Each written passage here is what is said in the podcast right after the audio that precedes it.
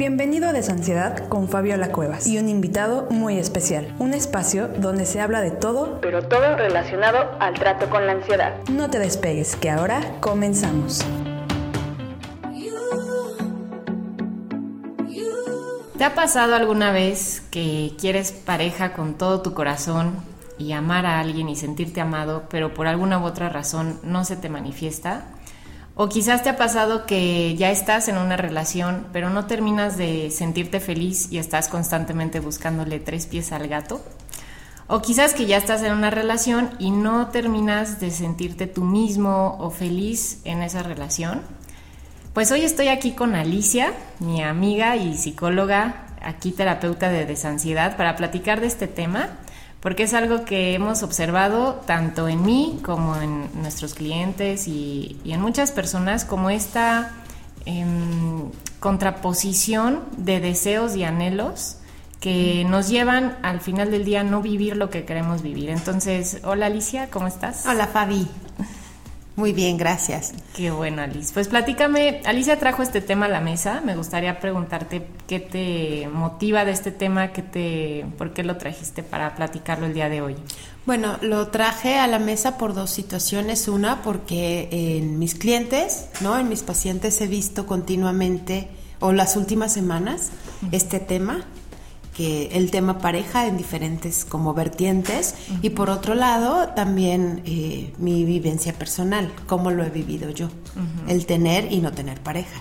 Exacto. Entonces, ¿cómo ves si empezamos por platicar de las personas que quieren pareja, pero por alguna u otra razón no logran concretar o profundizar en una relación? Mm, ¿Cuáles serían como estas primeras aprendizajes que tú has tenido por tu experiencia y de tus clientes que podrían explicarlo? Yo lo que, lo que he notado es que hay un deseo consciente, ¿no? O sea, tú quieres tener pareja, eh, no sé, sales de conquista, el método que tú utilices, ¿no? Pero en, pasa cierto tiempo y las personas repiten el mismo patrón.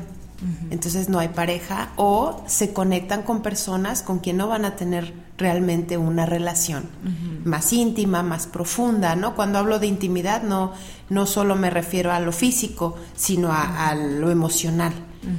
A la, intimidad es eso, ¿no? Que te conozcan tal y como eres. Exacto. Entonces, eh, lo que yo he visto es que las personas van en ese rollo y regresan como dando vueltas en círculo y la principal causa que yo he visto son las creencias que hay en el inconsciente acerca de cómo ves tú una relación de pareja. Sí, de cómo ves tú y podríamos incluir de cómo te ves a ti misma o a ti mismo en relación al tema pareja, ¿no? Y, y quizás también lo que aprendiste en casa de qué es una relación de pareja y, y quizás lo anhelas, una parte de ti, hablando de mi experiencia, ¿no? Quizás una parte de mí lo anhelaba mucho, pero otra parte de mí había aprendido que tener pareja es caótico, es conflicto, es sinónimo de problema. Entonces una parte inconsciente me decía, no, no tengas pareja porque es estar peligroso, en está peligroso, exacto. Entonces eh, se contraponía, ¿no? Platícame un poquito más de cómo estas fuerzas que, que se contraponen deseos que se contraponen de creencia con el deseo? ¿Cuáles son los que has observado? Eh, la mayoría o, los que más he observado que tienen mayor fuerza son eso que dices, lo que vivimos en casa, cómo lo conceptualizamos y, las frases que escuchaste en, tu casa, especialmente en la niñez y en la adolescencia, acerca de los hombres y de las mujeres y del amor y de la soledad y de la pareja. Entonces, bueno, no es que un día la familia se siente y te diga, hoy es el día de aprender las creencias y te las vamos a enseñar, ¿no? Pero uno va viendo y, y de acuerdo a lo que ves, genera sentimientos. De acuerdo a lo que te dicen las personas que te aman, pues eso tiene poder en ti. Y se va quedando en el inconsciente. Y a lo mejor eh, lo, lo, dicen como de broma y no, es que todas las mujeres son iguales, es que todos los hombres son iguales, ¿no? Y tu inconsciente pues no, sabe de broma ni de clarificar y entonces empieza iguales a quién, ¿no? Sí, iguales a quién serán. los peores será. Ajá. Entonces, de acuerdo a lo que yo veo en casa, pues todos los hombres Sí. son iguales a mi papá, mis tíos, mis abuelos, y todas las mujeres son iguales a mi mamá, mis tías, mis abuelas. Entonces, traigo un concepto dentro de lo que es un hombre, una mujer y una pareja. Exacto. Que a veces entonces ese concepto no va de acuerdo a lo que deseas, ¿no? al deseo consciente, como decías. O sea, está el deseo consciente de quiero una pareja, quiero sentirme feliz en una pareja, pero debajo hay toda esta información que te dice peligro, ¿no? Peligro porque eh, todos los hombres son iguales y te van a acabar lastimando, o todas las mujeres son iguales, te va a acabar abandonando. Normalmente es lo que yo he visto en hombres, como más miedo al abandono. O eh, para qué te metes a una pareja si, eh, lo platicábamos hace rato, si te vas a llegar a, a mostrar como eres y probablemente te rechace. Y eso sería como una creencia más hacia uno mismo, ¿no? Como yo soy una persona em, que, se, que es rechazada o los demás no, acep- no me aceptan y no me aman tal y como soy. Entonces, ¿para qué me muestro y me expongo a esa vulnerabilidad, no? Em, platícame un poquito más de esa, esa creencia en específico de em, los demás me rechazan, no me amarán si me muestro como soy. Sí, yo pienso, bueno, a mí, a mí en mi, voy a platicar acerca de, de cómo trabajé esa, esa creencia conmigo. Bueno, yo creo que el primer paso para mí fue conocerme, saber quién soy, aceptar lo mejor de mí y aceptar lo peor de mí, ¿no? Alguna vez hice una, un ejercicio que me encantó, donde escribí lo mejor de mí y después así lo peor de mí, ¿no? Entonces me asusté un poco, pero, pero acá dije, ah, pues ok, soy eso también, ¿no? O sea, como la luz y la sombra, y pues, soy, soy las dos partes. Sí. Y empecé a, a trabajar en aceptarme y quererme tal y como soy. Sí. Porque algo que, que sucede cuando tú intimas, ¿no? Con alguien, es que a veces también conoces cosas que no habías visto tuyas Exacto. y que no te gusta. Y entonces es cuando uno mismo aleja, no es que el otro se vaya, sino que inconscientemente dices, no, ya, ya no le entres porque me está dando miedo conocerme y saber Exacto. quién soy y de lo que soy capaz. Y aparte que tú lo veas, no, pues qué pena, ¿no? Sí. o sea, va a estar muy feo. Sí. ¿No? Entonces, esa es la como tocar mi vulnerabilidad, conocerla. Eso fue lo que a mí me, me ayuda. Y eso es lo que yo comparto con las personas con las que trabajo. ¿no?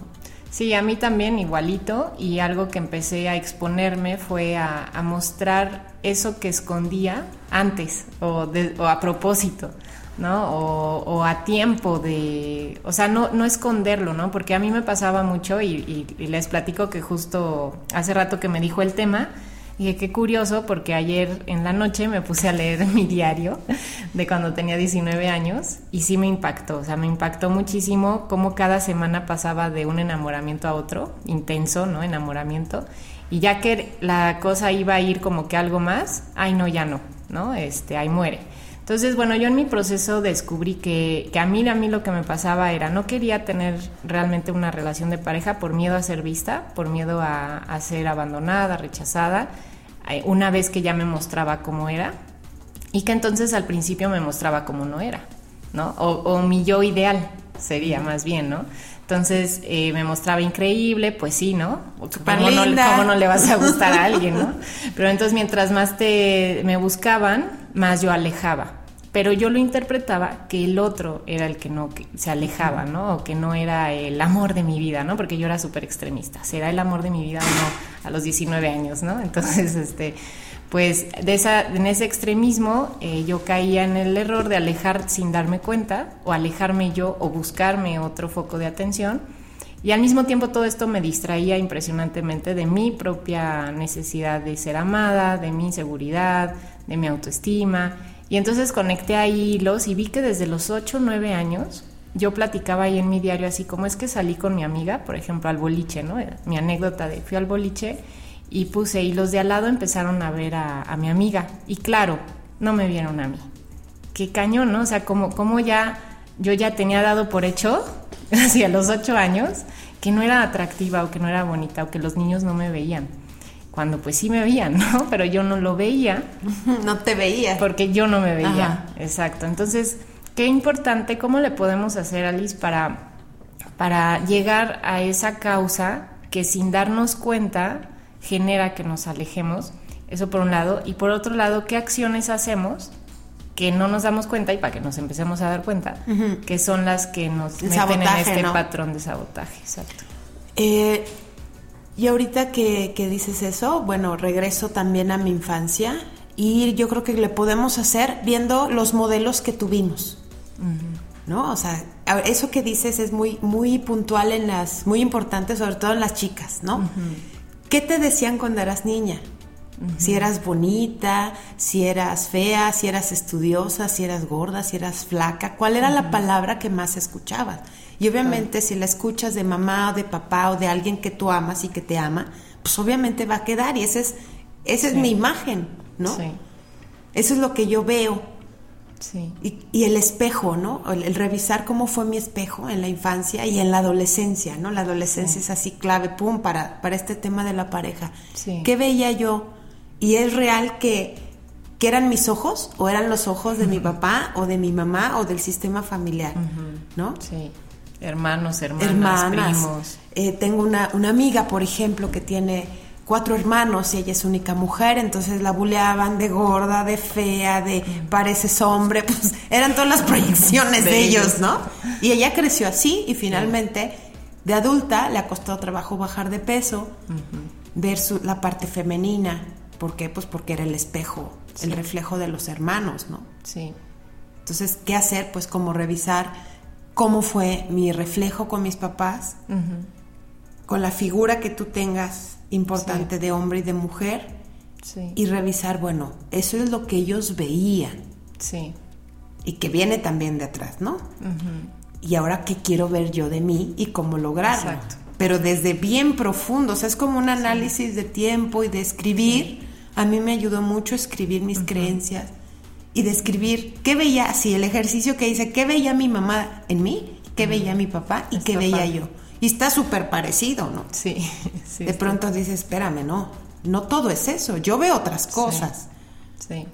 Entonces, un poco abrir el panorama, ¿no? Bueno, descubrir cuál fue esas creencias aprendidas, tomadas, absorbidas de nuestro círculo, porque también yo ahí metería en mi caso, por ejemplo, hermanas y mis amigas. ¿No? O sea, lo que era de moda o las revistas inclusive, ¿no? Que te van dando como ese espejo de confirmar una creencia negativa de ti. No soy atractiva o no soy atractivo. Entonces, ¿cuáles son esas creencias que has llegado de ti, de lo que es una pareja y de lo que es el, género que te atrae, ¿no? Este, serían esos tres mundos. Y luego del y pero con la pregunta de qué te decía tu mamá de ti, qué te decía tu papá de ti, qué te decía el círculo social de ti o familiar. Y luego ampliar la mirada, como ser muy honestos, muy realistas, de a ver, realmente esto es verdad, cuestionarlas y llegar a una verdad más objetiva. Porque también yo idealizaba mucho la pareja, por ejemplo, ¿no? Entonces a la primera discusión o al primer roce, no, pues ya no es el amor de mi vida, porque la pareja, el amor de mi vida, no hay peleas, ¿no? O sea, traemos también ahí a nuestros queridos amigos de Disney que nos metieron muy buenas este, Hollywood y Hollywood que nos han metido muy buenas creencias irracionales. Entonces se trata de, de, salir de la mentira de lo que tú crees que eres, la pareja es y el género que te atrae es y este empezar a comprobarlo, ¿no? ¿Cómo le hiciste tú para salir? O sea, ¿cómo sientes que fue tu proceso de, pues sí, tal cual, de, abrirte a la realidad de, ti y de la pareja y salir del sabotaje? Eh, la verdad es que me, me, saboteé varias veces, en especial dos, ¿no? Justo con personas muy lindas, ¿no? Con hombres con quien pude haber tenido relaciones distintas, más sanas, ¿no? Más cordiales, etcétera. ¿Cómo le hice? Primero dándome cuenta. La verdad es que sí, sí me dio el, cuando lo hice consciente fue, fue duro, fue triste y pues lloré y patalé. Dije, ok, ya lo vi.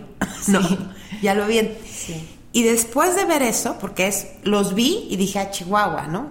¿Qué hice? Ajá, pero después me vi, ¿qué hice yo? Para salir de esa relación, para alejarlos. O sea, ¿qué, qué patrones, qué actitudes justo? Ahí está la película esta de, de 10 cosas, haz 10 cosas para perder un novio o algo así. cosas que odio de ti? No, es otra así de, creo que... Ah, sí, que se dedica a, querer tronarlo. Ajá. y, mutuamente. Ajá. Sí. Entonces es como, ya, ¿qué estoy haciendo yo? Y además, ¿de dónde viene esa actitud? Si mi consciente dice, si quiero a alguien lindo, si quiero una pareja, entonces el inconsciente no la quiere. Sí, exacto porque no la quiere es como ir revisando, ah, pues porque tengo miedo de que me conozca como soy, porque tengo miedo que me lastime, porque tengo miedo de, que sea igual que todos, ¿no? De confirmar la creencia, ¿no? Pero al final sí la confirmas, porque ese es, ese es el engaño, ¿no? Que dices, no, mejor no me involucro para no sufrir, pero al final sufres. Entonces yo ahí fue esa caída de 20 que también tuve haciendo este trabajo y fue como, pues sí, de cualquier forma voy a sufrir.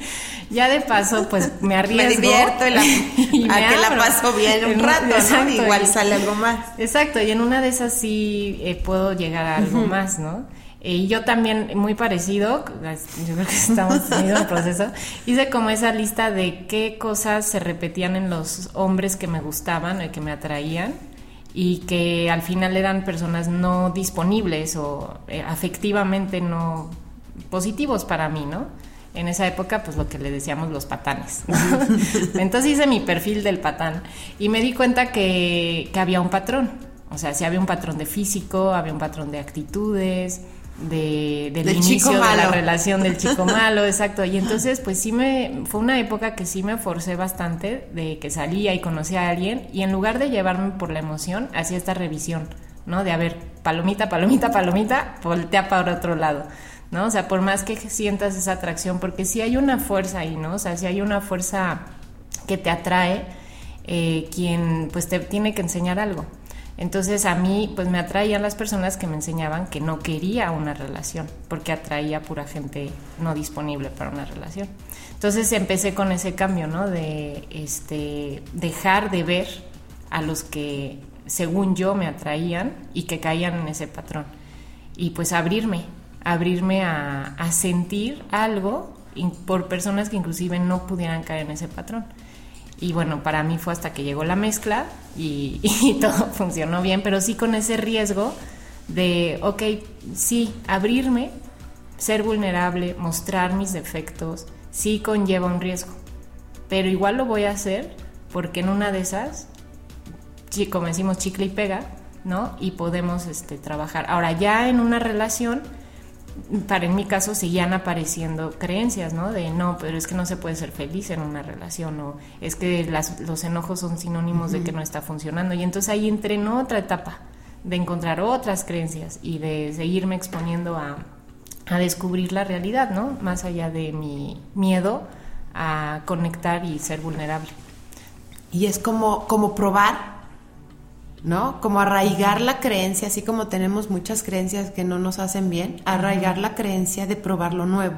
Exacto. ¿No? O sea, es como, como cuando aprendiste a nadar o a andar en bici. Sí. ¿No? A mí me pasa el agua así como, pues sí, pero tarde o temprano aprendes, no naciste aprendiendo. Entonces, si no es algo que traes, Sí. Se vale decir, necesito aprenderlo. ¿Cómo lo aprendo? A lo mejor no lo aprendí en mi casa, pero empiezo a ver, a observar parejas, ¿no?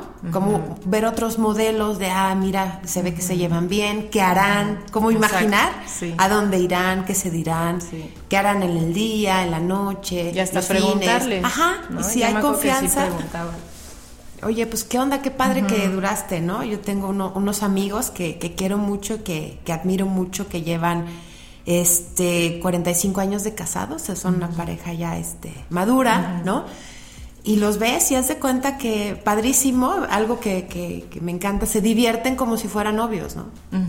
Entonces, ah, ok, entonces esa pareja, ese tipo de relación me gusta, ¿qué hará, no? Exacto. y qué, cosas distintas hicieron también en su sistema de, de las que traen para lograrlo eso que quieres. Sí, y eso va a influenciar en que vas a ir probablemente a lugares distintos, a buscar pareja, a que vas a hablar de temas diferentes, a que te vas a vestir y también quizás yo me, como que exageraba mucho, ¿no? En, preocuparme por cómo me veo. Entonces yo me expuse mucho también a, a ver, me voy a vestir como me siento cómoda. Como me, voy de panza a, la cita. Sí, sí, sí, de verdad, ¿no? Y, y es una cuestión de practicar el sentirte a salvo siendo tú misma y tú mismo. Yo creo que ese es, ese es para mí como la conclusión un poco porque eh, quisiera como unirlo con el tema de la ansiedad, la alerta, ¿no? eh, tenemos esta necesidad de sentirnos a salvo. Y es la principal. Y hace rato decíamos, y es más fuerte a veces que querer tener una pareja. Entonces yo prefiero sentirme a salvo y alejar a las parejas o no conectarme con la que ya tengo para seguir asegurando mi seguridad emocional. Pero una vez que ya lo haces consciente y ves que eso además te tiene en una alerta constante y es muy desgastante y que no vale la pena el desgaste de estar a la defensiva o protegiéndote, y lo haces consciente, entonces ya puedes empezar a ver que, que puedes abrirte y estar a salvo. O sea, no vas a, no vas a perder la seguridad.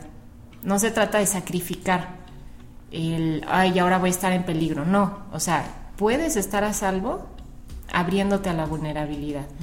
Y hay que, hay que practicarlo. Habrán personas que repetirás el patrón y que sí, a la mera hora lo alejaste o te alejó, no sabemos, y saliste lastimado, pero ya lo habrás practicado.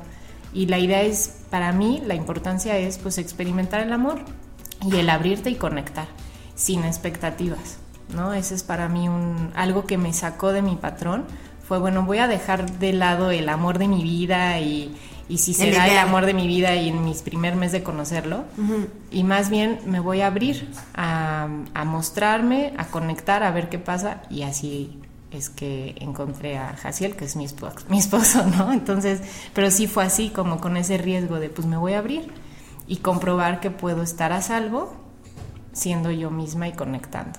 Sí, es, eso, eso yo creo que es muy importante. Eh, yo tuve una relación justo así, entonces resultó cuando no había expectativas, o sea, la pasábamos también porque no había ni expectativas de un lado ni del otro.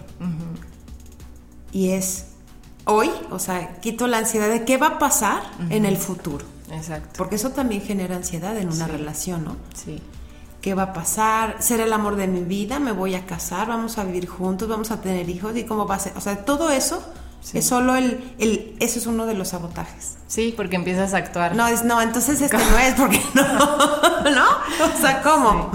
Eh, por un lado dices, no, este no es, y además cuando ni siquiera le has dado la oportunidad de conocerlo y mostrarse, y por otro lado eh, empiezas a actuar este pues rara y raro y pues sí el otro dice no pues ay no y justo ya ves no y vas al espejo y te compruebas tenías razón Alicia no exacto. Entonces más bien es como dejarte sentir ¿no? como en, la ansiedad. exacto es lo mismo de sentir y conectar desde el presente. Cómo me estoy sintiendo con esta persona más allá de si cumple el patrón o no eh, algo que también, es que, bueno, este tema nos da para todo, todo un año de podcast, pero eh, algo que para mí también fue importante fue dejar de fijarme en qué opino de la otra persona, como el juicio, y más bien me enfoqué en cómo es la dinámica entre nosotros, cómo es la relación y cómo me siento yo a, a su lado, ¿no? Porque era mucho, mi foco estaba en, me elegirá, ¿no? Y será el hombre perfecto y me elegirá y pasó a cómo me siento y cómo es la dinámica y la relación y ya no tanto como si tiene el físico, si tiene lo que según yo en mi lista había anotado, ¿no? Entonces, bueno, para cambiar un poquito el foco a lo que dices sentir, eh, cómo me siento y poner la atención en el presente, ¿no? regresar al presente de lo que es la relación. Y, y así como tenemos esa, esas creencias conscientes y esos deseos, también cada uno podemos leer como nuestro inconsciente, conectándonos con lo que sentimos. Como siendo honestos. O sea, ¿es real que estás sintiendo esto o te lo estás imaginando también? Si quieres generar, también está el otro lado, ¿no? El ideal y una relación y, proyecto en, alguien todo mi deseo de mi cabeza. Exacto. Pero cuando tú realmente conectas con el sentir, sabes es como el sentir es sabiduría, sé que sí o sé que no. Sí. Y tiene que ser un sentir profundo. Eh, le platicaba el otro día a Natalia y a, y a Nel un truco que yo hacía como en esta etapa de cambiar mi patrón, que es que descubrí varias fuentes de atracción en mi cuerpo. O sea, yo sentía que estaba la fuente de atracción sexual, que venía tal cual del área sexual, la fuerte de atracción emocional, que era más como nervio en el estómago, como esta emoción, el corazón, que era un cariño más em, emotivo, más bonito, y luego la cabeza, ¿no? En cuanto a si había atracción mental o de intelectualidad, Y finalmente la espiritual, si había una atracción de, pues sí, de visión del mundo, como de espiritualidad. Entonces yo veía, ¿no? Salía con alguien y decía, es que sí siento mucho, pero a ver, ¿dónde lo sientes? porque sí hay, que, sí hay que ver, porque yo sí confundía mucho, ¿no? Yo decía, no es el amor de mi vida, pero porque en realidad era una atracción sexual o meramente intelectual. O yo decía, ¿por qué si, si hay empatía intelectual y emocional no, no procede? Pues porque no había una atracción sexual. Entonces para mí sí fue como un proceso de descubrir que, que se me activaba al lado de una persona poniendo más atención a mi cuerpo, a mis sensaciones y justamente pues relajando, ¿no? Ya había pasado lo de los ataques de pánico, entonces relajando el cuerpo, poniéndome atención en el presente, ya veía y era como, ah, no pasa nada si no empatamos, o sea, porque antes sí me, confirmaba mi creencia, no es que si no procedió las relaciones porque yo estoy mal, yo soy persona desagradable y nadie me va a querer. Y ahí fue cuando aprendí a ver, no, hay personas con las que es intelectual, más espiritual o emocional o físico y ya tú decides conscientemente. Te quieres involucrar sabiendo que, que eso es o no y lo dejas como una amistad, ¿no? Pero ya no me expuse a lastimarme por creer equivocadamente que estaba enamorada cuando no, cuando era otra cosa. ¿No? Entonces... Y, ahorita me acordé de algo, Fabi, que, quiero platicar. A mí me pasaba justo al revés. Entonces yo ya era elegida, ¿no?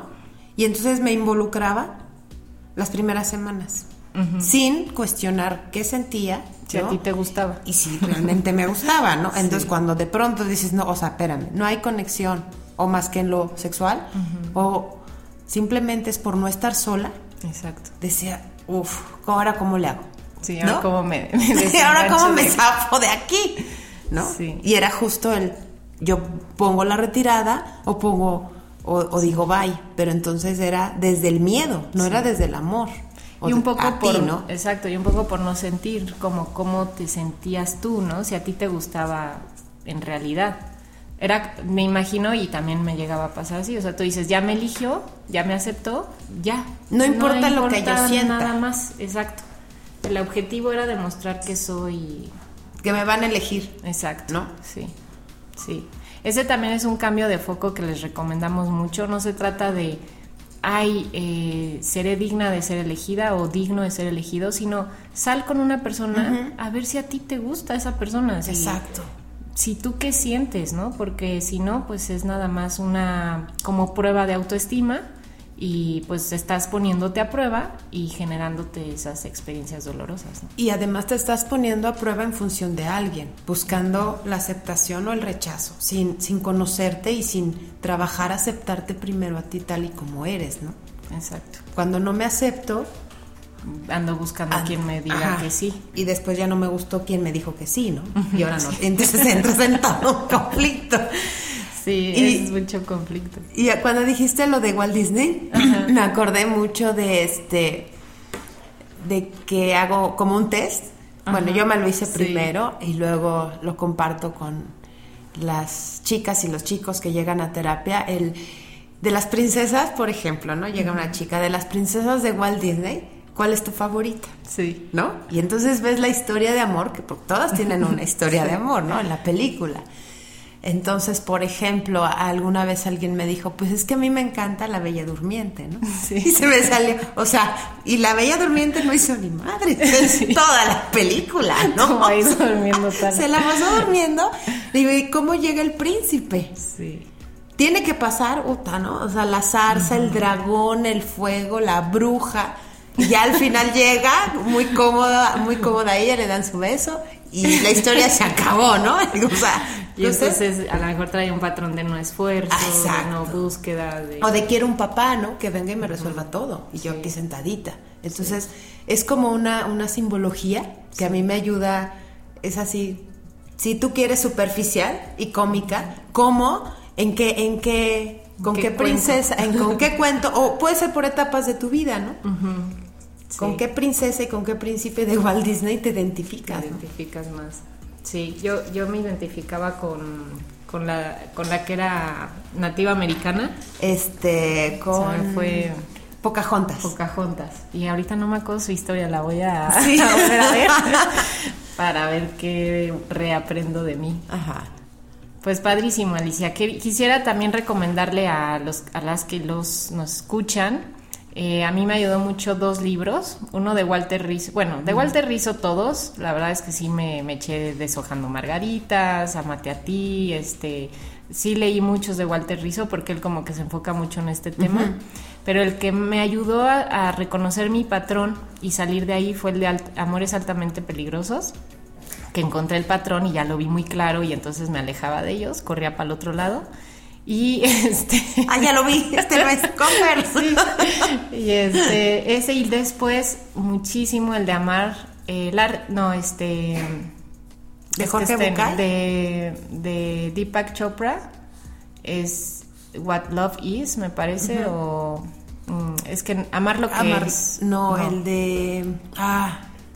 Bueno, de Deepak Chopra en Amar.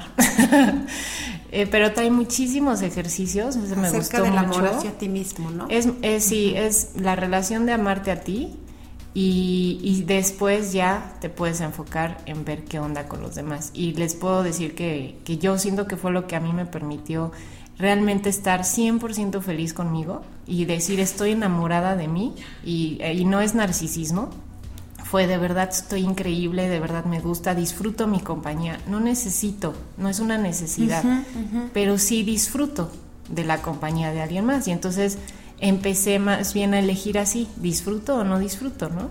Y no porque te necesite, sino ya te elijo o no. Y así fue como yo pude eh, cambiarlo mucho. Exacto, esos dos libros me ayudaron muchísimo. Y de ahí mucho viene el, taller gratis que tenemos en línea de Enamórate de ti, que también invito a todos los que sientan ayuda con esto. Eh, es, gratis y son varias sesiones para amarte a ti, básicamente. Yo de hecho hice, hice el curso, ah, me encantó, sí. Eh, y eso, eso lo quiero enfatizar, Fabi. Eh, en, mi experiencia, ¿no? Cuando yo termino una, una, relación de matrimonio, eso me hizo, o sea, ver, verme a mí. Cuando te ves a ti, te conoces, cubres tus necesidades. Entonces, cuando estás con alguien, no estás para que te cubra nada, ni emocional, ni física, ni económica, sino realmente desde el amor, desde el disfrute. Sí. ¿No? Porque si no caemos en la codependencia. Sí, sí, totalmente. Sí, yo creo que ese sería el camino, como empezar por ahí y ya luego puedes enfocarte en cambiar este patrón hacia la pareja, ya con más conciencia y calma de que contigo estás bien, de que contigo es suficiente. Y sí se vale tener el anhelo de una pareja y de una familia y hijos, pero que no sea algo que buscas desesperadamente, porque también yo lo buscaba así y como alguien, un amigo una vez me dijo, es que es que se te nota la primera vez que sales, o sea, la primera vez que saliste conmigo yo dije, ya me quiere casar y tener hijos, ¿no? Voy a salir corriendo, ni siquiera me conoce.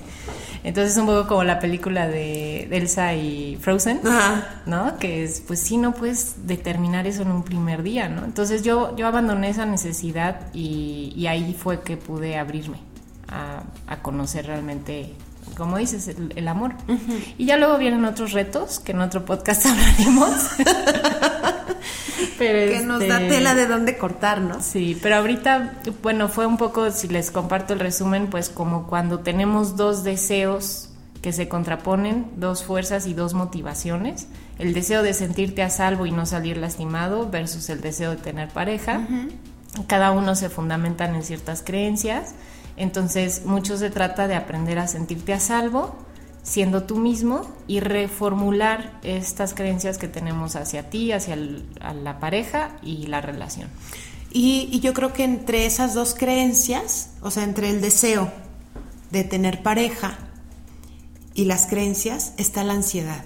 Entonces, cuando la, la batimos, la, la, trabajamos, ¿no? Sabemos entender el mensaje, justo salimos del círculo vicioso porque es la ansiedad la que nos impide entregarnos, ¿no? Y abrirnos algo distinto, porque también le tenemos miedo al cambio. Entonces, bueno, en fin, ¿no? Todos los factores que vienen con, la ansiedad. Y me acordé de un libro que a mí me ayudó mucho, que se llama Amarse con los ojos abiertos, de Jorge Bucay. Entonces, eh, a mí me ayudó mucho a ver eh, algunos patrones de codependencia y de cómo lograr, exacto, lo que dices, ¿no? Enamorarte de ti, conocer y saber que tú eres tu mejor compañía. Sí. Y que entonces solito es como, como irradiar, ya, ya no lo buscas, ¿no? Como dicen muy, mucho en, en, libros y todo de que no, no sales a, perseguir la mariposa, ¿no? O sea, cuando te sientas y ya no la estás buscando y tu foco está en otro lado, pues solita llega, ¿no? Sí. Y si les sucede que la misma ansiedad es lo que les impide estar con ustedes o contigo, porque te encuentras contigo y te encuentras con la ansiedad, pues entonces empiecen con Dale Alas, porque, o con terapia con Alicia. Alicia da terapia en línea, eh, se me fue compartirles que es terapeuta familiar, entonces eh, pues se dedica mucho a todas estas dinámicas que traemos desde la familia, incluyendo el tema de pareja, y si te mueve mucho la ansiedad como un impedimento a estar contigo, porque claro, te encuentras contigo y pum, te encuentras con mil cosas. Yo por eso me fugaba con este tema, ¿no? Era una fuga, no era tanto un anhelo. Entonces, eh, sí hay que trabajar primero la ansiedad, luego enamorarte de ti y entonces sí eh, abrirnos a las Algo aventuras de lo nuevo. Exacto. Pues muchas gracias. Gracias a ti, Fabi. Me encantó esto. Qué bueno, pues amigos, estamos compartiendo contigo eh, todos los jueves un nuevo podcast. Seguimos en contacto, cualquier cosa que necesites está la página de sansidad.com y ahí en talleres, en el menú de hasta abajo, no, en, en cursos, en cursos encuentras Enamórate de ti. Les mandamos un abrazo. Un abrazo a todos. Que se diviertan con el tema.